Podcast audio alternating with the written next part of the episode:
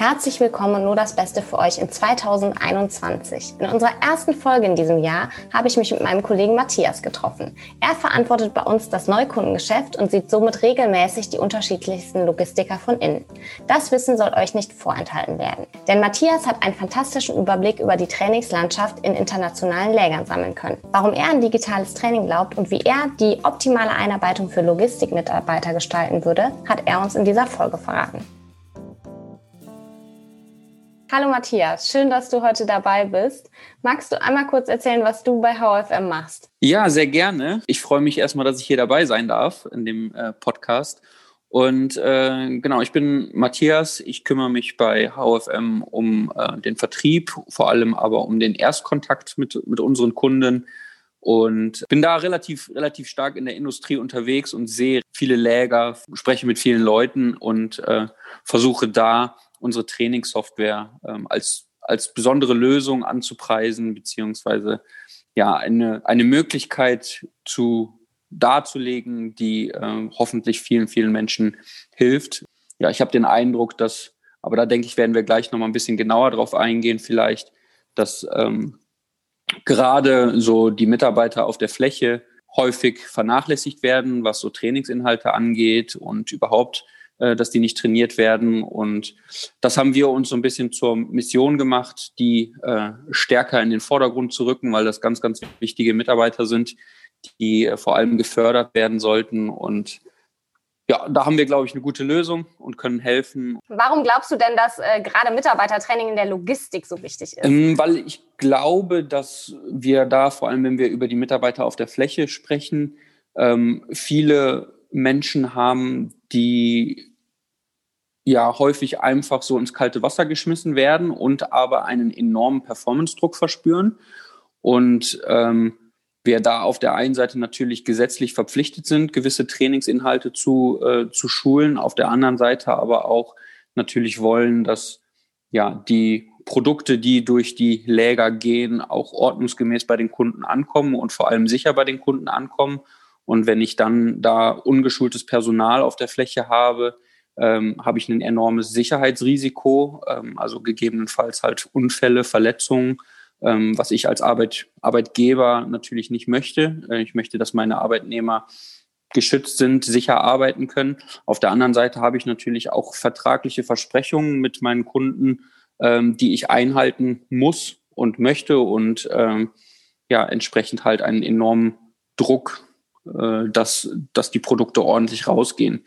Und was wir halt einfach sehen, ist, dass ja, dass das Training wahrgenommen wird, aber vielleicht nicht mit so einer Intensivität, wie wir uns das wohl wünschen würden und das wahrscheinlich auch für die Mitarbeiter am besten wäre. Also ähm, es gibt schon das ein oder andere Unternehmen, die wirklich ehrlich sagen, also so zur Hochsaison schaffen wir es teilweise zeitlich gar nicht, die Mitarbeiter zu schulen, sondern die werden dann wirklich einfach auf die, auf die Fläche geschickt. Hier, geh mit dem Roman mit, geh mit dem Mike mit oder aber auch mit der Theresa und äh, guck dir an, was die, was die machen und dann mach es nach. Ja, wir glauben an, an Training und wir glauben an, an stetige Verbesserungen. Das ist auch eins unserer Core Values von unserem Unternehmen. Und ähm, ich glaube, wir kennen das auch vom, vom Studium oder auch von der Schule. Wenn man stetig an etwas arbeitet, wird man auch lang, langsam, aber sicher besser da drin.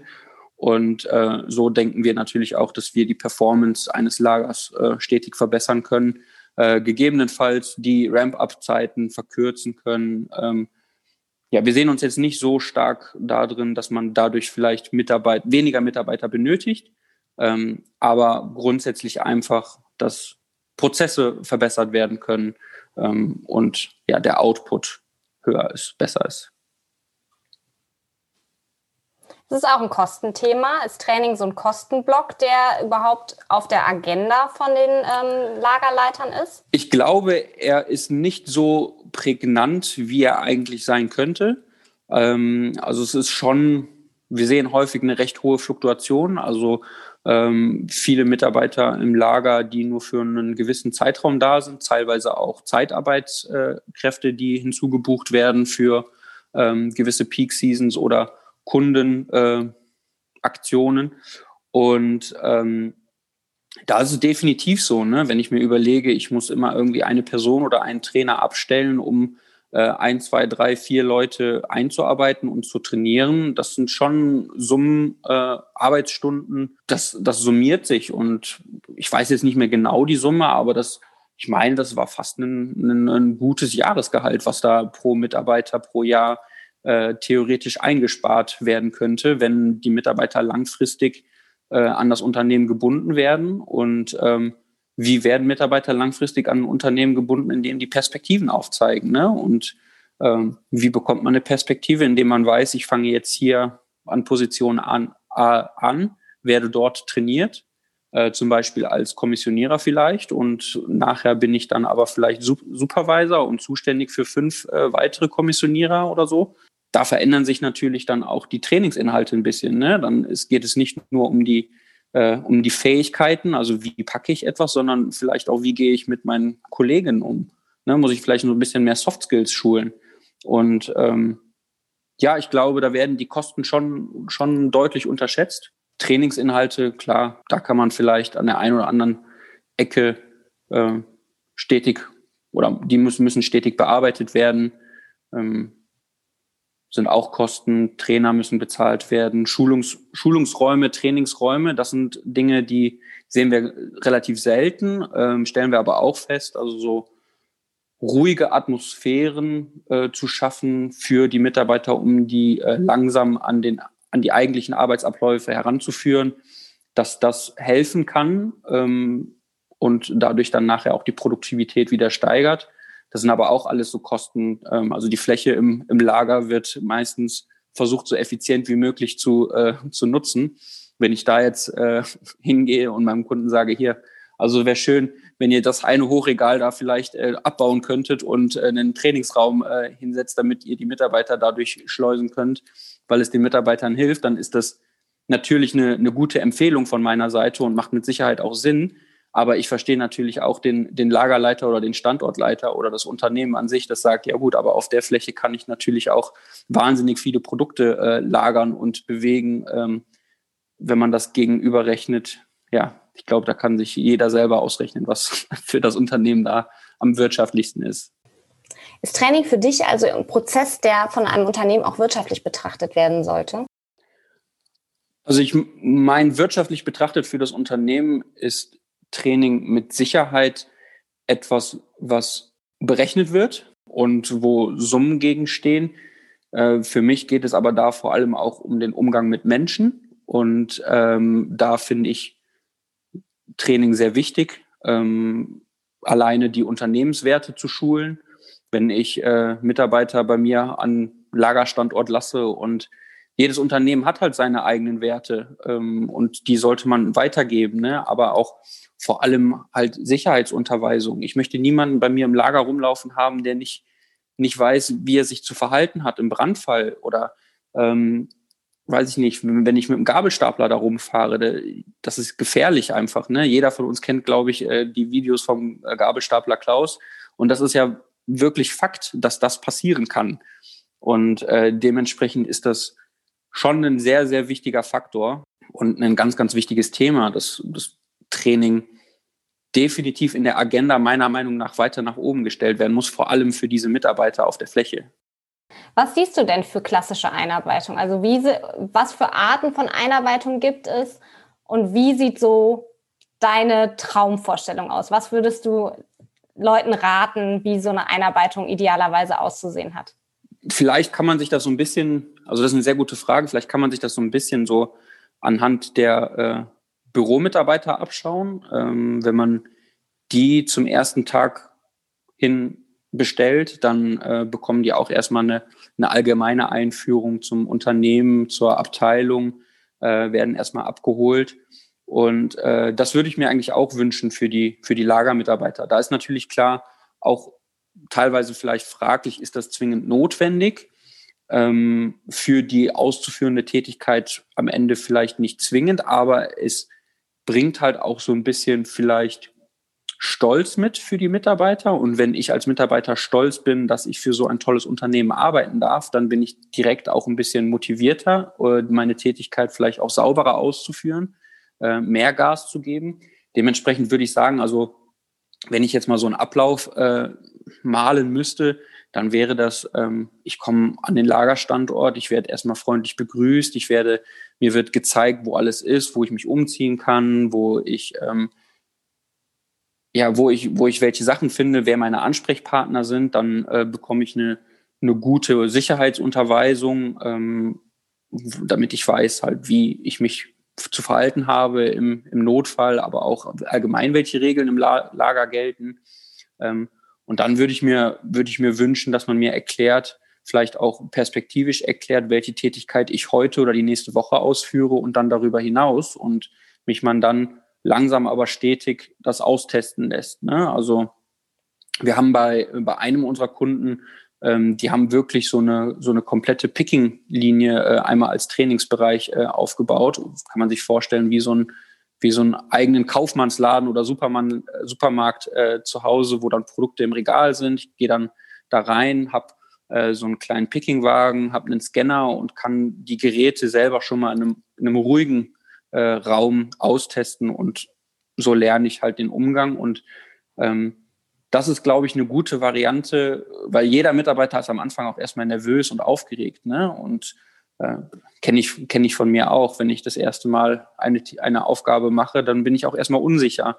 Und wenn ich so langsam mehr Sicherheit gewinne, ähm, dann werde ich auch langfristig halt schneller. Das heißt, es ist wirklich ein, ein Trainings, eine Trainingsumgebung. Das heißt, es ist nicht Üben am lebenden Objekt, sondern es ist ein geschlossener Raum, wo man erstmal ausprobieren kann und weiß, man hat äh, keinen Einfluss auf den tatsächlichen Tagesablauf. Ja, Genau, also es ist nicht, muss nicht zwingend ein abge, äh, abgeschlossener Raum sein oder abgesperrter Raum sein, aber es ist einfach an einer, einem etwas ruhigeren Bereich, vielleicht ein bisschen abgeschirmt, ähm, ein, eine, keine Ahnung, drei Meter Regalfläche oder was, wo ich einfach mal für mich so ein bisschen testen kann, okay, wie reagiert der Scanner, äh, was muss ich vielleicht äh, vorher eingeben, wo finde ich den PIN-Code, ähm, ist der irgendwo als Barcode hinterlegt, damit ich den nicht manuell eingeben muss. Ähm, ja, also so verschiedene Arbeitsschritte, die häufig, die wir, wo wir häufig sehen, dass die teilweise vielleicht vergessen werden oder vorausgesetzt werden und der Mitarbeiter dann vor dem vor dem Gerät steht, vor dem, vor dem Gabelstapler steht und gar nicht weiß, okay, wie muss ich mich jetzt hier eigentlich anmelden, damit ich wirklich meine Pick, Pick- und Packliste äh, angezeigt bekomme. Das sind einfach so, so Schritte, ja. Wie lange bleiben die Leute dann in so einer Umgebung? Kann man das sagen, dass die vier Durchläufe machen und dann sind die ready to go? Oder ist es eher so, dass man da einen halben Tag verbringt? Oder kann man da überhaupt eine Pauschalaussage zu treffen? Ja, ich denke, das ist von, von Arbeitsablauf und von Person zu Person unterschiedlich. Also ähm, es gibt immer schnell lernende Menschen und es gibt Menschen, die brauchen ein bisschen langsamer äh, oder ein bisschen mehr Zeit, ein bisschen langsamer wäre jetzt falsch. Ähm, aber ich würde da, also kann ich jetzt keine genaue Zeit sagen, könnte mir vorstellen, dass das teilweise vielleicht eine Stunde dauert, manchmal vielleicht zwei Stunden. Äh, kommt wirklich darauf an, auf die Komplexität des Arbeitsablaufs, der gemacht werden muss. Aber ich würde schon so einen halben Tag schon dafür einrechnen insgesamt, bis der Mitarbeiter dann nachher auf der Fläche ist. Und jeder weiß, dass am ersten Tag nicht 100% produktiv ist. Ne? Also die, die Produktivitätsrate wird stetig nach oben gehen, ähm, aber die braucht halt seine Zeit. Wäre dein Tipp also, einen Trainingsraum für die Einarbeitung in der Logistik zu schaffen, um zum Beispiel auf die Bedürfnisse einzelner Mitarbeiter besser eingehen zu können? Genau, richtig. Und das kann auf der einen Seite physisch sein, das kann aber auch vielleicht durch digitale Elemente geschehen. Also ähm, Jetzt mache ich ein bisschen Eigenwerbung, aber äh, in unserem Produkt ist das halt auch ähm, möglich, dass wir über den digitalen Trainer ähm, eine gewisse Geschw Lerngeschwindigkeit vorgeben. Also wir können sagen, okay, die Sicherheitsunterweisung, die dauert jetzt ähm, eine halbe Stunde. Aber der Mitarbeiter kann sich jedes Lernmodul in seiner eigenen Lerngeschwindigkeit anschauen. Also wenn er sagt, okay, diesen einen dieses eine Modul, diesen einen Schritt, den habe ich jetzt nicht verstanden, den möchte ich mir nochmal anhören, dann kann er das machen. Und ähm, da sehen wir sehr viele zufriedene ähm, ja, Menschen, die nach so einem Training äh, einfach strahlend da sitzen und sagen, okay, jetzt habe ich wirklich erstmal verstanden, was die überhaupt mir da die ganze Zeit erzählt haben und was die von mir wollten, weil das A dann in deren Landessprache gewesen ist. Ähm, also dann konnten wir die polnischen Mitarbeiter auf Polnisch schulen, aber die auch das eben in ihrer Geschwindigkeit machen konnten. Und ähm, wenn man irgendwie eine, eine Möglichkeit schafft, also jeder, habe ich gerade eben ja auch schon mal gesagt, jeder Mensch hat unterschiedliche Methoden auch, wie er lernt. Ähm, der eine, dem reicht es, wenn man ihm etwas erzählt. Der andere muss es auch mal selber gemacht haben. Und der dritte, der möchte es einmal lesen oder sowas. Und da haben wir in unserem Produkt die Möglichkeit, über Sprache, über Video und über Text äh, drei Elemente zu nutzen, ähm, wie die Lerninhalte gleichzeitig rübergebracht werden. Und äh, das hilft enorm. Also deswegen, ja, so eine, man kann so eine physische Lernumgebung schaffen, Menschen, also die, die Neu Neuankömmlinge so ein bisschen abgrenzen, in ihrer eigenen Geschwindigkeit äh, weg von dem ganzen Stress äh, einmal da durchführen und dann kann man sie auf die Fläche bringen. Definitiv, ja. Also kurze Antwort, ja, würde ich empfehlen. Ja, cool. Das ist ja schon mal ein super Hinweis, ähm, was man so bei der Einarbeitung machen kann. Hast du noch irgendwelche anderen ähm, Sachen, die du teilen kannst von anderen ähm, Lägern, die du kennst, die sich bewährt haben? Also ich glaube auf jeden Fall halt das Zeit nehmen für die neuen Mitarbeiter. Ähm, das ist wichtig. Ähm, das ist halt das, das allergrößte, ja, oder eins der, der großen Bottlenecks, äh, wie wir, die, wir, die wir sehen, dass in vor allem Peak Seasons halt keine Zeit da ist. Trainingsflächen, ruhige Umgebungen, Schulungsräume, wo die Mitarbeiter erstmal ankommen können, wo sie die Informationen erhalten, ähm, für Rückfragen zur Verfügung zu stehen, also dass man einen guten Umgang untereinander auch hat. Also das, was ich gerade eben gesagt habe, dass die, die Führungskräfte auch so ein bisschen in den Soft Skills geschult werden. Ähm, das ist, glaube ich, enorm wichtig. Und vielleicht was noch, was noch, was noch wichtig ist. Also manchmal ist es bei, bei Kunden so, dass die Mitarbeiter am Anfang geschult werden und dann hat man am ersten Tag einfach so einen kompletten Informationsoverflow. Also man hat viel zu viele Informationen bekommen und am zweiten Tag fehlen einfach vielleicht einem schon viele Arbeitsschritte wieder. Das heißt, ich muss den Mitarbeitern irgendwie eine Möglichkeit geben, dass sie entweder eine, eine Führungskraft fragen können, wie sie den Arbeitsschritt, also nochmal nachfragen können, wie sie einen Arbeitsschritt auszuführen haben. Oder aber ich muss denen irgendwie einen Zugang zu diesen Informationen äh, geben. Das heißt, ich habe irgendwo einen Aushang, ich habe äh, an der Arbeitsstation selber vielleicht nochmal irgendwie einen Ordner oder eine Möglichkeit, einen, einen Tablet oder sowas, die die ähm, Arbeitsschritte dann nochmal, ähm, wo der Mitarbeiter die Arbeitsschritte nachgucken kann, damit er äh, ja, sicher ist. Ne? Und das Produkt nachher beim Kunden so ankommt, wie es gewünscht ist. Ist das gängige Praxis, dass die Arbeitsdokumentation immer auf dem neuesten Stand ist oder ist das auch eine Herausforderung? Das ist definitiv eine Herausforderung, ähm, gerade wenn noch sehr analog gearbeitet wird und ich vor allem vielleicht mehrere Standorte habe und standortübergreifend Arbeitsschritte oder Informationen ausgeben möchte. Ich kann nicht zwingend davon ausgehen, dass alle Kollegen an mehreren Standorten auf dem gleichen Wissensstand sind. Äh, die Vorgabe haben sie und haben sie und ähm, es, ist, es wäre wünschenswert, aber es ist schon so, dass teilweise veraltete äh, Ordner und Arbeitsprozesse ausliegen oder aber diejenigen, die diese Arbeitsprozesse erstellen, ähm, sich das Feedback von den eigentlichen Mitarbeitern, die diese Arbeitsprozesse ausführen, nicht, nicht einholen und die ausführenden Arbeitskräfte optimiert, also Arbeitsschritte optimiert haben, um schneller zu sein. Ähm, das bekommen wir dann meistens mit, wenn wir mit unseren Kunden das Onboarding machen und dann die ja, Work Instructions aufnehmen. Ja, das ist auf jeden Fall definitiv eine Herausforderung, diese Arbeitsprozesse standortübergreifend up-to-date zu halten.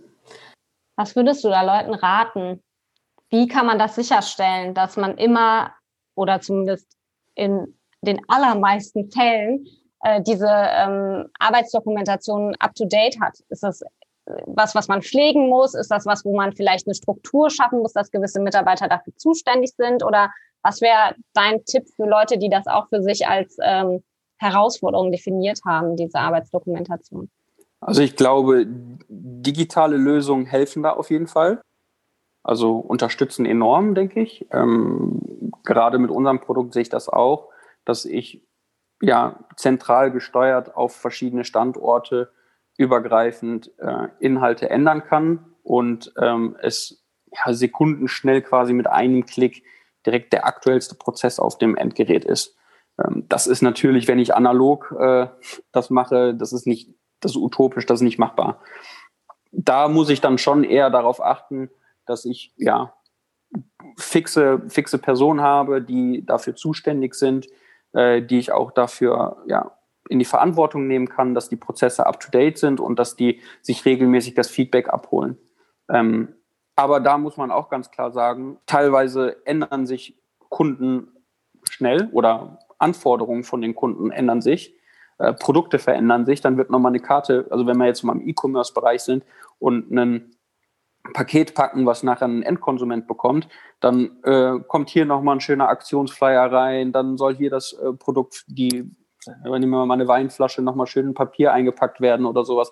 Das sind alles teilweise dann kurzfristige Arbeitsabläufe, die vielleicht mal nur für einen Monat gelten und dann äh, darüber hinaus dann wieder nicht. Und ähm, da, ist das, da muss ein stetiger Prozess hinter sein, dass diese Arbeitsabläufe abgedatet werden. Und das kann man entweder digital machen, wo dann auch eine Person für zuständig ist, sich diese Informationen von den jeweiligen Standorten einzuholen, oder aber analog, wo du dann pro Standort ähm, ja, ein, zwei, drei Leute brauchst, die sich darum kümmern. Also ich höre schon raus, dass du ein Fan von digitalen Formaten bist. Wie siehst du denn digitale Lernformate? Was sind so die Vorteile für dich? Wo sind vielleicht aber auch noch Herausforderungen, die zu lösen sind oder Schwächen? Ja, sehr gute Frage. Also ich bin da äh, vielleicht auch ein bisschen voreingenommen, weil ich ähm, sehr viel digital gelernt habe. Ähm, ich habe ein Fernstudium gemacht, was komplett, äh, also mein Master im Fernstudium gemacht, was auch komplett digital gewesen ist. Und von daher habe ich da jetzt nicht so die, die Probleme äh, mit digitalem äh, Training, sondern fand das eigentlich immer super cool und flexibel. Und ähm, das Feedback bekommen wir auch häufig von unseren Kunden, ähm, dass die sehr zufrieden sind damit, dass sie schnell und einfach die äh, Lerninhalte anpassen können und ähm, dementsprechend halt dann auch überregional, standortübergreifend äh, ausspielen können und anpassen.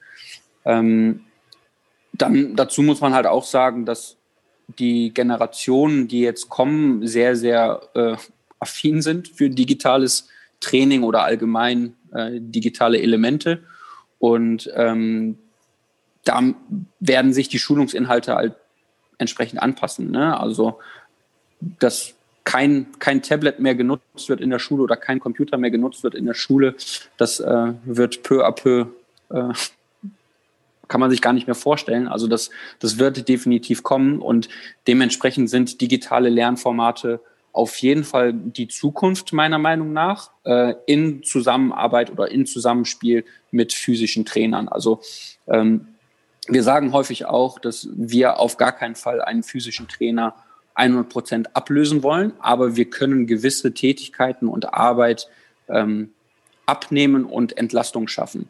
Und da bieten sich digitale Lösungen meiner Meinung nach sehr gut an, weil ähm, ja, verschiedene Sprachen geschult werden können. Also ich kann auf die Bedürfnisse der Mitarbeiter eingehen. Wir hatten eben schon die, die, Geschwind die Lerngeschwindigkeit angesprochen. Per, per Video, die, also die gerade jüngere Generation ist sehr äh, affin für, für Videos, ähm, sehr kurze Aufmerksamkeitsspanne und dann so interaktive Videos äh, helfen da, denke ich, die kurz und knackig sind, äh, im Gegensatz zu jetzt vielleicht einem, einem physischen Trainer, der vorne steht und eine Dreiviertelstunde Vortrag hält über Sicherheitsunterweisung. Da auf der anderen Seite aber auch sehen wir, dass bei älteren Mitarbeitern, die vielleicht schon relativ lange in dem Beruf sind, in der, in der Tätigkeit sind, dass sie ja, das ganz spannend finden und interessant finden, wirklich sichtlich Freude daran haben, die neuen Sachen auszuprobieren und auf eine andere Art und Weise zu lernen. Aber wie gesagt, ähm, das ist unserer Meinung nach oder meiner Meinung nach auf jeden Fall ein Zusammenspiel,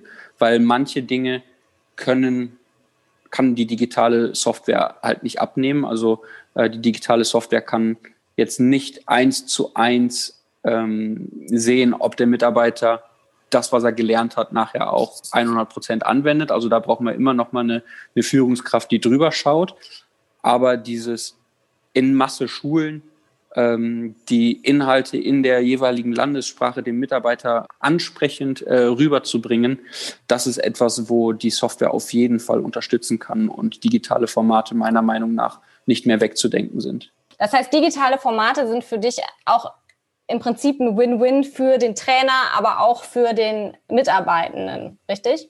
Ja, definitiv. Also wenn ich mir äh, nochmal, wenn wir äh, uns eine, eine Hochsaison angucken und ich da jetzt vielleicht, also teilweise äh, meinen Mitarbeiterstamm um ein Drittel erhöhe, äh, um wirklich die Kundenbedürfnisse zu, äh, zu schaffen, dann und ich mir die, die Trainer vorstelle, dann habe ich als Trainer nicht wirklich Lust, äh, dreimal am Tag, vielleicht auch eine Woche lang, immer die gleichen äh, Inhalte ähm, zu präsentieren, also eine Präsentation zu halten. Ähm, ich kann über digitale Formate die Nachricht und die Qualität immer gleichbleibend äh, sicherstellen und das sogar sprach, sprachübergreifend, also landessprachübergreifend, so dass ich definitiv der Meinung bin, dass eine digitale Software da auf jeden Fall ähm, ja eine, eine Win-Situation darstellt. In Zusammenspiel mit einem physischen Trainer, der dann zum Beispiel bei einer, also Gefahrstoffschulung darf man faktisch nicht digital machen. Die, da muss ein physischer Trainer anwesend sein. Und ähm, das ist auch okay. Und genauso nachher ähm, dann beim Kommissionierverfahren, an der Laderampe oder wie auch immer, ist es immer gut, nochmal eine Führungskraft dabei zu haben, die äh, erfahrener ist, die nochmal drüber schauen kann, die nochmal Tipps geben kann.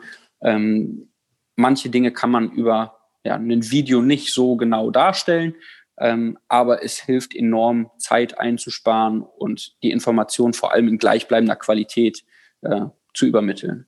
Wie implementiert man denn digitales Training idealerweise in die Praxis? Hast du da auch Beobachtungen? Was läuft gut? Was sollte man besser vermeiden, wenn man so eine Innovation vielleicht in sein Unternehmen einbringt? Auf jeden Fall wichtig. Es ist halt immer ein Change Management Prozess. Deswegen ist es immer wichtig, die äh, meisten und relevantesten Personen auf jeden Fall frühzeitig mit ins Boot zu holen, ähm, die es nachher betrifft, weil teilweise das Gefühl aufkommt, dass wir Personen ersetzen wollen und das ist nicht der Fall, sondern wir wollen unterstützen und ähm, ja dazu helfen, die Qualität und ähm, Performance zu steigern. Und äh, dementsprechend ist es auch der, der Zeit geschuldet. Teilweise bieten wir diesen Service an, dass wir an den Standort kommen, die Work Instructions aufnehmen, in die Software einpflegen, zur Feed, zum Feedback dem Kunden übergeben. Der Kunde schaut sich das Ganze an. Ähm, dann kommen wir an einem Probetag vorbei, werden fünf, sechs, sieben, acht Leute geschult, die ähm, sich das Ganze mal anschauen in den jeweiligen Landessprachen und dann äh, werden die, die, die Arbeitsprozesse stetig abgedatet. Also es, ist, es soll nachher so ein, gewiss, so ein fließender Übergang sein äh, von dem analogen Training hin zum digitalen Training. Wenn du deine perfekte Einarbeitung, wenn du die drei wichtigsten Themen für Einarbeitung nochmal aus deiner Erfahrung zusammenfasst, was wären so die Top drei, die du jedem raten würdest, äh, in seiner Einarbeitung zu beachten? Wenn ich, wenn ich drei Wünsche frei habe, wenn ich an einen Standort komme, dann wäre das auf jeden Fall, ich würde erwarten, dass ich Informationen bekomme, die ich verstehe. Also angefangen bei der, bei der Sicherheitsunterweisung, wo ich verstehe, dass das Pflicht ist, ähm, dass das aber vielleicht, also das ist jetzt meine persönliche Meinung, nicht vielleicht zu trocken gestaltet ist und vielleicht auch mit einem zu bürokratischen äh, Deutsch, sondern wenn man da versucht, das in einfacher Sprache leicht verständlich ähm, mir dazu mir, mir zu schulen und mir dazu, darzulegen. Ähm, das fände ich sehr wichtig. Dann fände ich es persönlich wirklich sehr wichtig, dass ich Dinge ausprobieren kann. Es würde mich enorm stressen, wenn ich direkt ähm, ja, in, in eine Umgebung komme, wo die Leute sich gegenseitig anschreien, wo die sich Dampf machen, weil sie äh, in, einer, in einer Minute irgendwie 50 Pakete packen müssen oder sowas. Ähm, da glaube ich, würde ich enorm viele Fehler machen. Ähm, das fände ich wichtig und genau zu wissen, wer mein Ansprechpartner ist. Zu wem kann ich hingehen, wenn ich, wenn ich Fragen habe, wenn es mir vielleicht nicht so gut geht, wenn einfach ja, eine, eine, eine fixe Person habe, der ich mich anvertrauen kann. Das wären, glaube ich, so meine drei, drei wichtigsten Punkte, die ich mir wünschen würde im Bereich Einarbeitung. Also einfach das so ich, ich verstehe, dass man teilweise vielleicht keine Zeit hat und Druck hat, aber dass man sich trotzdem für das Training die entsprechende Zeit nimmt, weil ich glaube, dass das langfristig sehr, sehr wertvoll ist und gewertschätzt wird, auch von den, von den Arbeitnehmern, dass sie sagen, okay, ich habe eine ordentliche Einarbeitung bekommen.